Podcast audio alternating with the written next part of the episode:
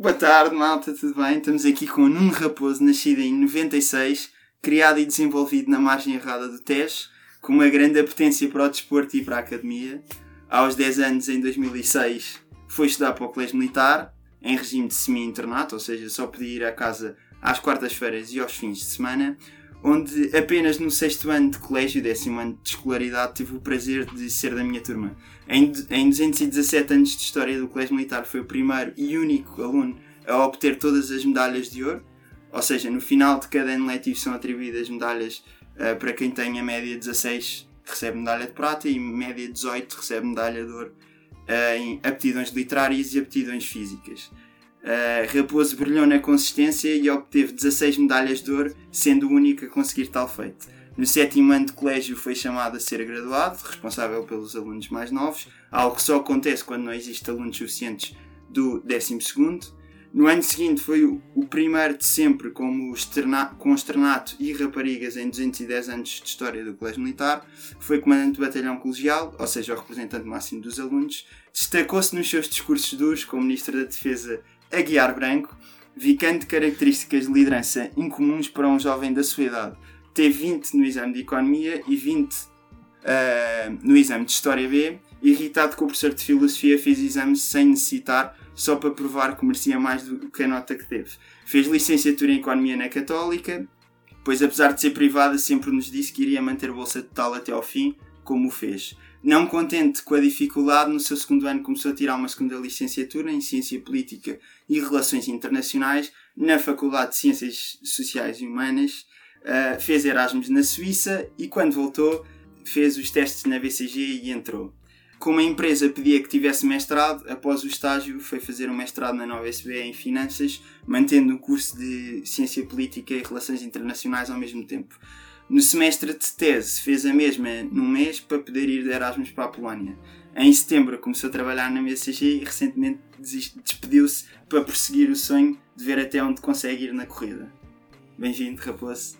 Obrigado, uh, acho, que não, acho que não me esqueci de nada. Não, eu acho que podias ter começado tipo a fazer o, o, o, relato desde que eu nasci, acompanhar as horas, como é que eram os sorrisos e os Pá, não, não sabia. a primária. Não, não, sabia, não sabia, não, não tinha tanto background, não é? Tu não, não metes isso no Facebook, é um bocado complicado. De onde, de onde é que nasceu a, a vontade constante de nunca, de nunca estar parado e procurar sempre mais difícil? Uh, começas com uma pergunta difícil. Uh, eu diria que desde. Ou seja, eu, eu sempre fui um, um, miúdo que gostei muito de desporto e sempre tive bastantes facilidades na escola. Um, e sempre me vi muito como um, um, lutador nas duas arenas, pondo assim as coisas, em que uh, passava grandes períodos de tempo a jogar a bola com os amigos ou a correr e tinha bons resultados na escola talvez por isso senti sempre uma necessidade de me superar em, nas duas coisas. Sentir que uh, ser só bom não era suficiente e sempre tentei ser o melhor da turma, sempre tentei ser o melhor jogador de futebol do ano. Eu tinha, eu tinha o, o André Horta era do meu ano na, na, na, escola primária e nós tínhamos uma. uma o André Horta, que agora é jogador do Braga. Uh, e nós tínhamos uma, uma rivalidade não se fala do Braga aqui. em termos de futebol e eh, de, já, já desde aí havia, havia alguma, alguma rivalidade, alguma competição amigável, se quisermos. Fizeste-lhe alguma cueca alguma vez? Pá, é assim, em termos técnicos eu nunca fui muito, muito bom. Claramente a finta do lado dele era muito superior à minha, mas eu não jogava mal, não rematava mal. Talvez tenha perdido uma carreira de, de sucesso no futebol também, porque nunca me dediquei. É porque o colégio também não deixava, porque a partir do décimo ano fui, do, do quinto ano fui, fui para o colégio. E, mais uma vez, assim que cheguei ao colégio, existia uma série de incentivos externos, neste caso as medalhas, que obrigavam, que me ajudavam a pôr patamares internos para alcançar e também por aí eu fui criando objetivos muito altos ou altos para, para atingir. É daí, ou seja, é, é desde cedo e foi uma, de certa forma, algo sustentável, porque no, nos várias fases da minha vida fui sempre tendo tanto incentivos externos eh, como próprios internos para, para me ir superando, uh, para, para me ir superando. E, e, pá, e, hoje, e hoje hum, acho que talvez na faculdade tenha perdido isso um bocadinho, sobretudo com o mestrado, porque ah, senti que a nova, a nova era mais, facilitava um bocadinho as coisas e Pronto, não, pronto. Começa mal. não vamos dizer mal da nova. Não, não, não posso dizer mal da nova porque, apesar de tudo, eh, acho que é uma, uma escola muito, mu- muito, muito relevante em termos nacionais. A tua formação é mais na Universidade Nova de Lisboa do que na Universidade É verdade, tens Católica. toda a razão. Tens toda a razão. Por isso não, não posso de todo dizer mal. E, mas, mas acho que vem desde muito cedo, ou seja, desde a escola primária, e se calhar muito pela minha formação própria em casa. Não, não, não sei dizer um momento em que terá começado esta minha vontade de pá, fazer mais coisas, mas sim, sempre houve uma insatisfação em estar muito tempo sem fazer nada e sempre houve incentivos eh, externos que me ajudassem a colocar metas internas para, para, para me ir superando. Muito bem. Também como eras da margem sul não há assim tanto para fazer, não é? Porque lá um deserto. Não, na, naquilo, na prática existe ali uma necessidade de sobrevivência porque nós vivemos, vive no bairro e então sabes que se, se, se não te superas um dia apareces morto numa vala. Não, estamos a brincar. A margem sul é muito desenvolvida. Claramente há alguns preconceitos associados que eu, há zonas que corroboro, de facto é verdade, mas, mas gosto muito de viver lá e tanto é que neste momento podia ter mudado para Lisboa. Não é tão fácil pelos preços das casas, mas poderia tê-lo feito e acabei por ficar onde estou. Sul. Caso não tenhas noção, a parede é a zona do país com mais rappers per capita, portanto, claramente uma zona muito mais tough que a margem sul. Que é injusto o preconceito de ser na margem sul, devia ser aqui. Já falaste um bocadinho aqui do colégio militar eh, e da importância que isso teve no, no facto de nunca estás parado e querer sempre, sempre mais. O que é que dá mais saudades do colégio? E o que é que não deixa saudades nenhuma? Pai, não digas o desfile da escolta, que isso é injusto. Pá, eu não ia começar por aí, mas te lembraste uma daquelas coisas que me deixa muitas saudades. De facto, eu fiz três só eh, e tenho muita pena não ter feito mais. Eu, eu- Houve uma altura no meu 11 ano que fiz um esforço enorme para tentar convencer as pessoas a deixarem fazer o desfile a cavalo. Não, não, não pude fazer o desfile a pé. Não, não, não, não estou insatisfeito com isso, de facto, mas é uma daquelas coisas que é um sentimento diferente fazê-lo a cavalo a fazê-lo a pé. mano. Eh, Atualmente já vão sempre três do 11 ano. Ah, é? Graduados. A Serra Fila também é Ah, o desse. Serra pelo menos deve ser. É verdade. Tirando isso, eu diria que ah, eu gostei muito do, do 12 do meu último ano no colégio, porque criamos uma relação com, com, com o pessoal hum, do, teu, do, do meu ano, do nosso ano, que é o mesmo que o teu, que acho muito difícil tu criares noutro sítio, porque acabamos por viver eh, 24 horas sobre 24 horas juntos, em que acabamos por ter muita liberdade mesmo, mesmo lá dentro para, para gerir a nossa vida e as nossas brincadeiras um- uns, uns com os outros, em que não temos por um lado o controle dos pais, por outro lado também não temos assim tanto o controle dos oficiais, ou não tínhamos na altura pelo menos o controle dos oficiais, e por isso todos aqueles momentos de hum, partilha de experiências com, com, com o pessoal, com o pessoal de, do teu ano, com quem cresceste desde os, desde os 10, contigo, com, com, com o resto do pessoal com, com que lá estávamos, com as visitas noturnas, Sim. quando. E o décimo, o décimo segundo também tens, tens menos, menos disciplinas, portanto acho que é mais fácil as melhores notas. Pelo menos o que eu senti é que nós tínhamos na altura português e matemática, que eram as cadeiras de exames, toda a gente. Depois tínhamos duas optativas, que eram um bocado de balda, no fundo, toda a gente tinha boas notas. E não tínhamos carga horária quase nenhuma. Portanto, dava para estudar, dava para ter boas notas, dava para, para sermos bons nas funções que tínhamos, que era ser graduados, no fundo. E ao mesmo tempo dava para aproveitarmos ao máximo o ano de colégio sem fazermos demasiadas asneiras. Completamente. Pá, esse- eu e tu estávamos na, na área de economia, mesmo antes, um bocadinho até, até do 12 tínhamos mais facilidades do que o pessoal de Fisicoquímica e Biologia, que tinha sempre, está sempre ocupado a, estudar para, para as disciplinas, nós tínhamos disciplinas mais acessíveis.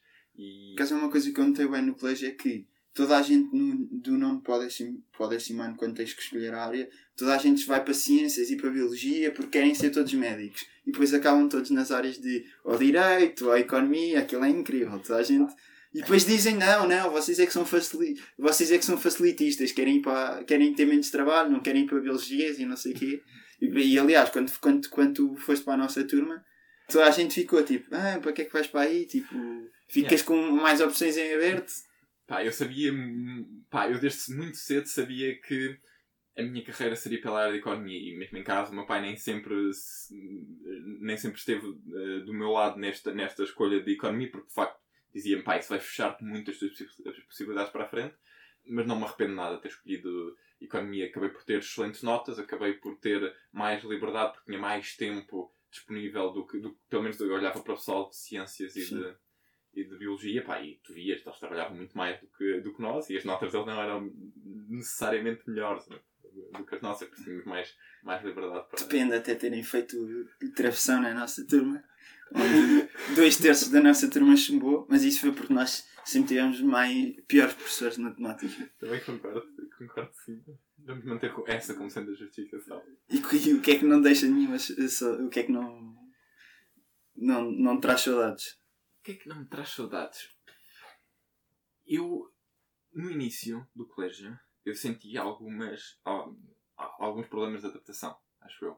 Eu sou uma pessoa relativamente uh, reservada e todos os anos, basicamente, havia aquela sucessão de novos graduados que não te conheciam do ano anterior e eu sentia sempre algo. O meu primeiro período era sempre um período mais de uh, luta interna, quase para me dar a conhecer a estas a novas pessoas que vinham tomar conta de nós. Um, e uh, apesar de ser uma característica minha que, que, eu, que eu sei que se mantém para hoje, eu sentia sempre alguma dificuldade de, adaptação todos os novos anos, com algumas saudades de casa também, sobretudo no início. Sei que depois isso é, foi de facto relevante para, para fortalecer as relações com o pessoal que dormiu ao meu lado, com o pessoal do meu ano, contigo. Um, mas um, aqueles primeiros períodos eram períodos que para mim um, me custavam sempre um bocado e se eu pudesse saltar diretamente para aquilo que era um ambiente de segundo período muito mais próximo dos graduados, muito mais próximo mesmo do pessoal Já do próprio curso.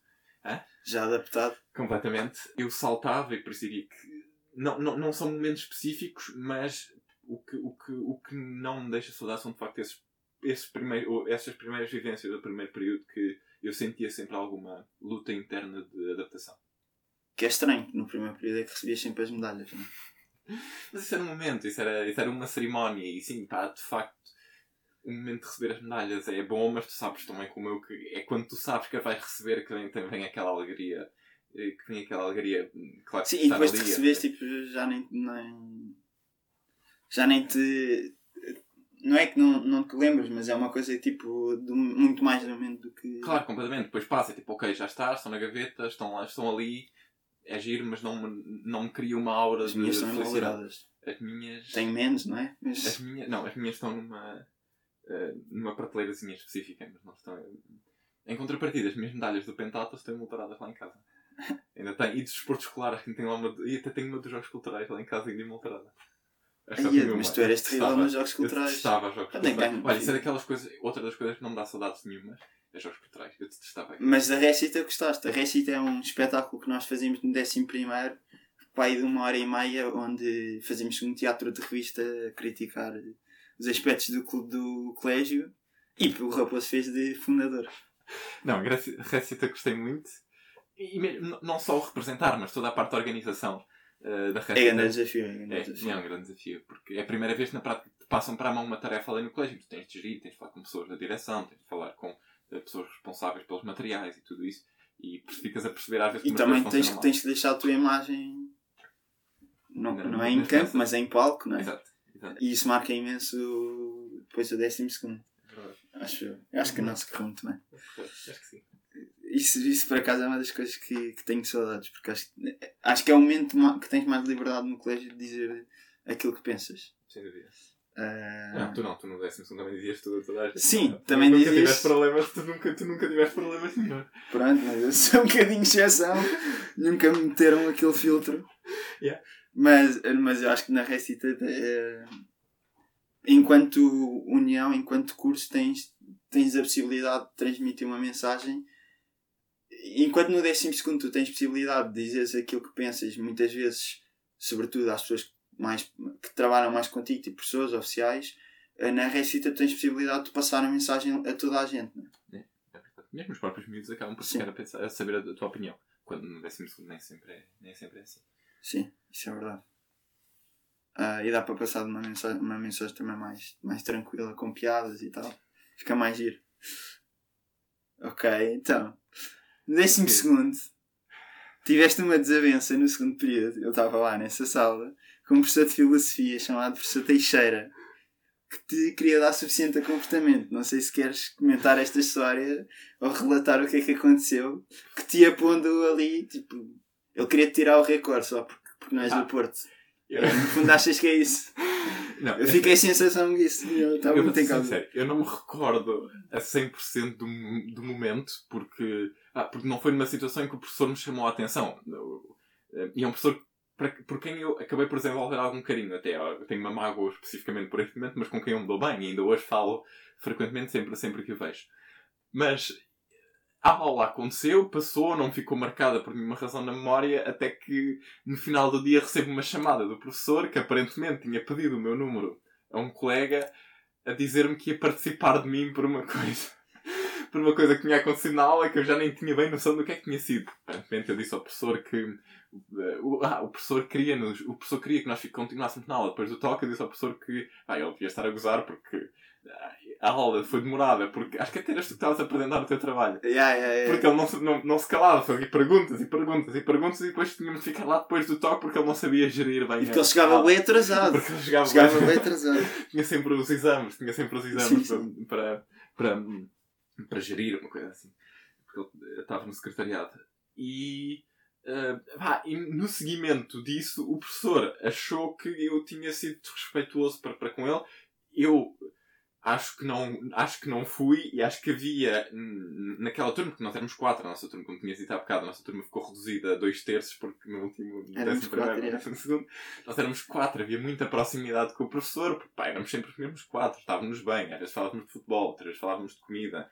Eu Sim, lembro que e- o professor e- adorava uma mariscada, uma coisa Sim, assim. e o, e o facto de sermos quatro também muitas vezes o professor tinha confiança de, quando estava, porque também tinha as funções do secretariado de exames, dizer, pá, vou chegar um bocado mais tarde, fiquem tipo aí sozinhos ou fiquem a fazer isto ou É. aquilo. Completamente. E por isso foi uma surpresa para mim na altura, mas depois isso desenvolveu, pá, isso ganha uma proporção, porque eu também, não, eu na altura se calhar também respondo, tinha mais sangue na guerra do que agora, tinha menos filtro do que agora, também não, não, não fiquei satisfeito com a situação e reagi, reagi algo quente, ou seja, fui, fui tentar falar com, na altura tinha uma, uma ponte direta com a direção, falava, e então fui quase defender-me sem haver necessidade nenhuma de o fazer, hum, e as coisas ganharam alguma dimensão, ou hum, proporção que eu não estava à espera, exatamente se calhar por aí. Em último caso, acabei, o, o diretor acabou a buscar do meu lado e deu-me um bom comportamento. Sim, nós também fizemos grande Eu revolta. fizeram, é verdade, o meu curso esteve todo do meu lado, o meu curso muito, apoiou-me, apoiou fez questão de mostrar. Fizemos abaixo assinado. Exato, fez questão de mostrar de que lado é que estava e de, de, de relatar a injustiça que estava a ser cometida. E as coisas acabaram por correr bem. E hoje as minhas relações com o professor, existe de facto uma mágoa associada a esse momento, mas estão bastante boas. Uma pessoa com quem eu continuo a falar e a interagir com até alguma jovialidade de, sempre, que, sempre que passo por ele. Nós sempre tivemos esta, esta, esta veia de, de revolta dentro de nós. Completamente. Depois, entraste na Católica. Queria te perguntar se gostaste, não gostaste, o que é que, que, é que achaste? Achaste que era tão fácil que depois tinhas tirado. É, e- dizendo que é super difícil manter a bolsa de 100%. Ah. Que é fácil obter a primeira vez, mas Sim. difícil manter. Ah, eu fui uma, uma das razões pelas quais eu escolhi a Católica. Eu, na altura só me candidatei para a Católica, nem me candidatei para a Nova. Ah, Também só me candidatei para a nova, estão a ver? Eu não fico, não ficar aqui. Um, foi um, saber que existia a questão da bolsa, que era, mais uma vez, era um incentivo externo que me obrigava a ter uma média mínima, se quisermos, para não ter de pagar propinas. Uh, e então, a minha, minha, minha, lógica sempre foi Sim. muito. E indo para uma privada ainda, apesar de não, não é privada, é sistema concordatório, mas ias, ias para uma faculdade que não era pública e, e tinhas possibilidade de acabar o curso e pagar menos do que numa faculdade pública. Exatamente, exatamente. E foi um bocadinho por aí que, que eu também fiz essa escolha. Gostei bastante da Católica, criei o meu grupo de amigos. Acho que na Católica é relativamente fácil tu encontrares um grupo em que tu possas inserir. Se calhar não é. Claro que há, há- grupos com os quais, se calhar, o- os grupos até mais, mais famosos, quando assim, dentro da própria, da própria faculdade, eram grupos com os quais eu não me sentia muito à vontade Popular. mas- populares, populares, eh, palavra certa. Sei, acabei por encontrar o meu grupo de amigos, muito, muita malta da margem sul, ou muita malta que apanhava o comboio comigo, mesmo malta de, que ia para Sete Rios apanhava o comboio por outro lado, eh, porque acaba, ou, da, ou da minha turma, ou que passávamos tempo e descíamos desde Palma de Cima ou de Baixo, não sei, Palma de Cima, acho até, até Sete Rios, e hum, acabei por encontrar o meu grupo, gostei bastante. Achei, por um lado, que bem, eu sempre eu, eu estudava sobretudo na época de exames, achava que durante a época normal de aulas, só ter aulas durante a manhã, acabava por me deixar o tempo muito livre para a tarde e foi por aí que depois surgiu outra, a segunda licenciatura. Foi tentar ocupar, porque eu sabia um bocado que, sendo preguiçoso, e tendo só aulas à tarde, como é o segundo ano na Católica, só tens aulas das duas por diante, eu provavelmente ia perder parte do dia na cama, então tipo, obriguei-me a levantar-me cedo para ir ter aulas no sítio. Foi basicamente isso. E isto é a definição de ser preguiçoso. Não, é, um, porque se eu não tivesse isso, eu provavelmente ia ficar amanhã na cama e não ia fazer nada, mais uma vez. E, ou seja, eu sou um bocadinho preguiçoso, mas detesto desperdiçar o meu tempo de forma inútil, que era o que iria acontecer. E depois, é, Erasmus na Suíça, gostaste? Não gostaste? Um... Foi melhor? É, é, foi mais enriquecedor a nível académico ou a nível social? Social foi pouco. Um, social foi pouco porque o nível de vida é muito caro. E, pá, e arrependo um bocadinho da escolha. Na altura tinha a minha grande. A escolha número um era Viena. Uh, eu sabia que não ia entrar porque havia duas pessoas com a média melhor que eu que iam, que iam para Viena. E depois houve a dúvida entre Praga ou, ou St. Gallen na Suíça. St. Gallen foi muito mais pela questão académica do reconhecimento da faculdade. Pelo nível de vida, pelo custo de vida, acabei por ter pouca eh, vida social, digamos assim, porque era relativamente. Era bastante caro ir sair à noite, era bastante caro ir beber um copo com os amigos. Era muito, a minha vida social era muito à base do futebol, porque organizávamos na, na, na, na faculdade, ou no campo de, de, futsal, ou no campo de futebol da faculdade, organizávamos sempre o jogo de futebol e a minha vida social andava muito à volta do desporto. Fiz um grande amigo lá, o meu buddy da, da faculdade, quando recebi, pá, tratou-me super bem, mantivemos contacto, ele já veio cá a Lisboa, levou-me a comer a casa dele em Zug e pá, é, uma, é uma das pessoas com quem, com quem gostei muito de conhecer. Em termos académicos foi bom porque tive cadeiras muito de finanças sobre temas novos. Acabei depois por repetir muito em mestrado e por isso, sinceramente, olhando para trás, se calhar não foi, não foi a melhor escolha. Ser, pá, ser sincera, comparando com o Erasmus na Polónia, gostei mais do Erasmus na Polónia pela componente social que não tinha tido na Suíça. Pois, na Polónia também não, não há componente académica, quase. Apesar de tudo, sempre gostei bastante da componente académica, porque tive muitas aulas de filosofia que não tinha cá. Basicamente, utilizei os, os créditos de Erasmus para fazer tudo em filosofia, quase. E, e gostei também por isso. Bacana. Eu lembro no colégio que eras um, um grande fã de Game of Thrones. Então, aproveitar como é que viste o fim da série e que personagem sentiste mais saudades nesta última temporada? Já está a recordar. É, Ele era um grande fã do Joffrey. não era, não. Um, acho que ninguém era. Acho que ninguém era fã do Joffrey. Toda a gente testava o Joffrey. As, as séries estão mais ou menos criadas para toda a gente amar e testar as mesmas personagens. Eu adorava a Arya. Pá, e sinto alguma, tri alguma tristeza por não termos sabido mais sobre sei, o, como é que se chama? A casa onde ela aprendeu a lutar, era a casa dos mortos, não sei como é que se chama. Ah. Da, da, o deus das, das várias faces, não sei como é que se chama. The Many Face Gods. Exato, exato. Perdemos um bocadinho a noção desse, desse, dessa, dessa história. Uh, e se, pá, gostava de saber mais como é que aquilo surge ali, o, quais é eram as funções dos, dos, dos, dos seguidores daquela religião, pondo assim as coisas. E acho que na, na, última temporada quase não se toca nesse ponto. A última temporada, pá, achei que houve momentos que foram super forçados e, e realistas o, a batalha em Winterfell, tipo, como é que foram os humanos que ganharam quando os outros tipo, estavam muito mais vantagem, tinham uma vantagem enorme. No primeiro minuto destruíram os, os Dothraki todos, basicamente, eh, naquela cavalgada. Tipo, em, em 10 segundos para aí. Yeah, foi tipo imediato e depois não conseguiram entrar em Winterfell e houve gente a conseguir sobreviver. Achei super irrealista. e também achei super irrealista como depois da destruição acabou por surgir um sistema democrático quase em que o rei, o, o rei, o, o aleijado, o Bran o Bran, o Bran foi escolhido para, para liderar aquilo. Pá, gostei, contudo. Ele foi escolhido porque, como já não havia trono, ele era já tinha, já tinha um trono. Yeah. Yeah. Uh, gostei do episódio em que um, Daenerys entra com o dragão e destrói uh, a cidade. Porque, porque, apesar de tudo, tipo, era ela era vista como uma, uma, uma, uma pessoa com capacidade para liderar e viu-se ali que de facto que ela tinha algumas, alguns problemas interiores de yeah. controle de raiva que impossibilitavam. Na, vi, na, vida real não parece tipo o Bruno Carvalho. Parece bem. Parece bem. Uma pessoa que tinha tipo. Pá, toda a gente reconhecia capacidades e do nada passa assim. Yeah. É capaz. Pá, vou ser sincero, nunca tinha. Depois olhado leva uma facada pelos sócios do Sporting. E morre. Yeah. Nunca tinha visto a comparação, mas percebo, de facto, sim, aquilo a partir do, do jogo em Madrid, pá, aquilo descambou um bocado e de forma muito rápida, com aquele comentário nas redes sociais, tipo, que não. Um... Muito bem, filmes. Filmes preferidos. Eu não, não sou um fã da sétima arte, não sou de todo. E, e vou ser sincero, eu não consigo ver um filme de início, um filme de início ao fim. Acho tipo, duas horas. Eu não vou ao cinema há, há anos. Não, se calhar há anos não, mas há mais de um ano que não vou ao cinema, garantidamente. E não vou. Se calhar não, não vi mais do que 10 filmes no cinema na última década. 20 filmes, não, 15 filmes no cinema na última década, basicamente. Bem, vez por. E, e porquê? Porque eu não, eu não consigo estar duas horas e meia olhar para um ecrã e tipo, sem sentir necessidade de fazer outra coisa, um bocado irrequieto também nisso, e mesmo, tipo, mesmo séries, eu gosto mais de ver séries do que filmes porque os episódios são mais curtos, mesmo séries, a maior parte das séries, tenho de interromper os episódios a meio porque, ah, porque sinto necessidade de fazer outra coisa, então demora tipo dois dias a ter um episódio porque me cansa aquilo. E sim, diria isso. Pá, mas há séries que é impossível. Tens de ver logo tudo. Não, não há, não sei. Tipo, eh, mesmo Game of Thrones, houve uma altura em que eu já não conseguia ver o episódio de início ao fim, tinha de interromper. Eu gosto de ver o The Crown, só vejo o The Crown quando estou em cima da bicicleta e interrompo a meia às vezes estou na bicicleta e farto-me de ver. Seja, literalmente eu não tenho mais nada para fazer, mas farto-me de ver e paro o episódio. No curso de Ciência Política, eh, quais foram os teus autores preferidos de estudar? Calculo que tem- curso- tiveste de ler muito.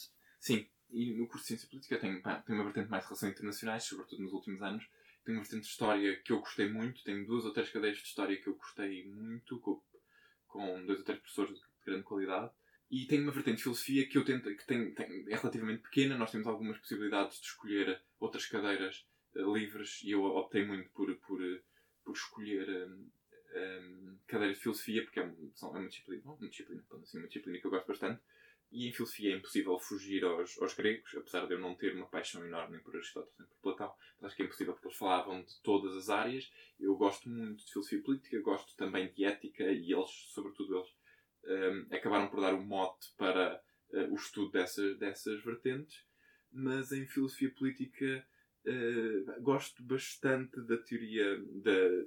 Gosto bastante do trabalho de John Rawls um, em, em que fala do papel do Estado e do, do- do papel que o Estado deve ter numa sociedade, né, que é um filósofo do século XX, eh, e que eh, constrói sobre pensamentos de outros filósofos anteriores. Na prática tenta criar um Estado que seja... O Estado tenta criar um Estado em que toda a gente, não sabendo se seria rica, pobre, feio, bonito, com capacidades intelectuais e incapacidades intelectuais, onde, à partida, o que eles chamam o véu de ignorância, tu não sabendo aquilo que vais ser, tenta construir o Estado que toda a gente escolheria, tendo esta dúvida sobre que posição é que teria na sociedade. Por isso, ele assume que esse é o Estado mais, o estado mais justo, ou a situação da sociedade mais justa.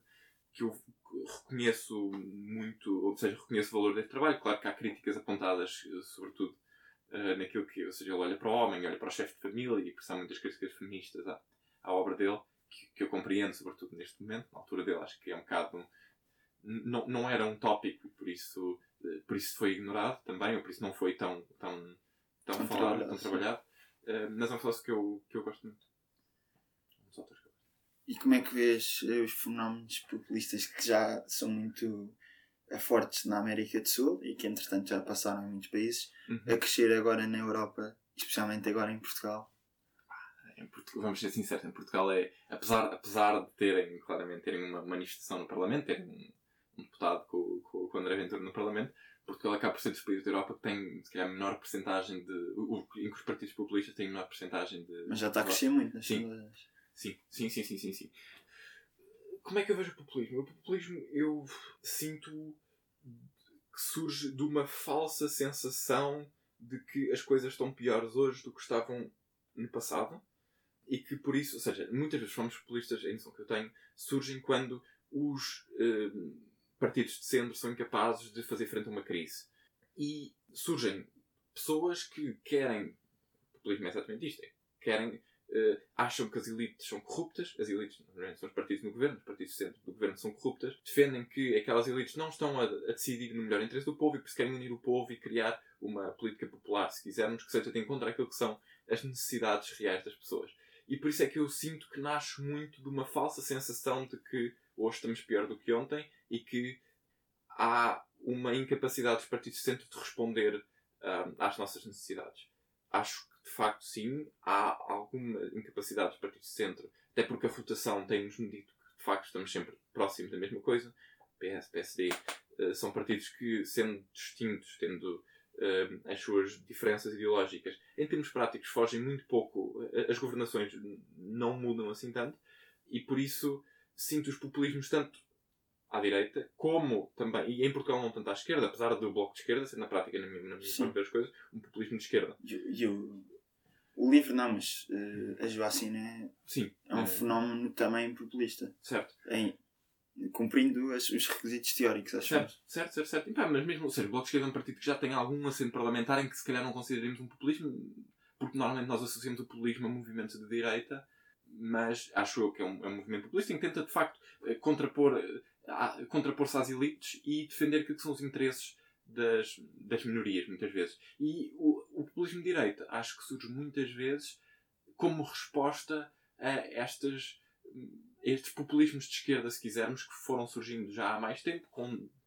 eh, defesa dos interesses das minorias, com defesa dos interesses, muitas vezes, das classes mais pobres, em que sente-se quase, ou foi criada uma noção de que atacar estas minorias, ou seja, tem, tem, tu, tu, és considerado quase criminoso por dizer uma coisa que pode ser verdade, mas como o alvo é uma minoria, tu não podes, não estás no teu direito de fazer a crítica. E muito, sinto muito que os populismos de direita surgem por uma ou surgem de existir uma vertente da população mais conservadora que se sente mal e mais, mais descontente, que se sente descontente muitas vezes por imagina, existe muita proteção se calhar a uma minoria Completamente. Uh, e as pessoas sentem-se se calhar às vezes injustiçadas Completamente. E, e o líder aproveita esse sentimento de injustiça e sentimento. É exatamente isso. Por haver essa proteção quase de não ser possível criticar uma, uma minoria sem ser eh, chamado de fascista ou sem ser chamado disto ou daquilo, existe esta, esta população que é relativamente conservadora, que tem críticas a fazer a uma determinada minoria, mas que não se sente capaz de as fazer sem ser criticado e que por isso uh, acaba por ouvir estas, uh, estes, estes, líderes populistas que chamam a. a que, que, na prática falam um retorno do passado, uma, uma, é uma posição mais conservadora até uh, pois, de, de estilo de vida. Eu tinha aqui até uma, uma, pergunta, porque o Podemos, que é um partido com grande uhum. relação com o Bloco de Esquerda, Sim. em Portugal, até acho que estiveram presentes na, na, na sessão de apresentação da candidatura da Marisa Matias há, há uns anos. Com, com o próprio regime venezuelano. Exatamente, e tem uma grande conexão com o regime venezuelano.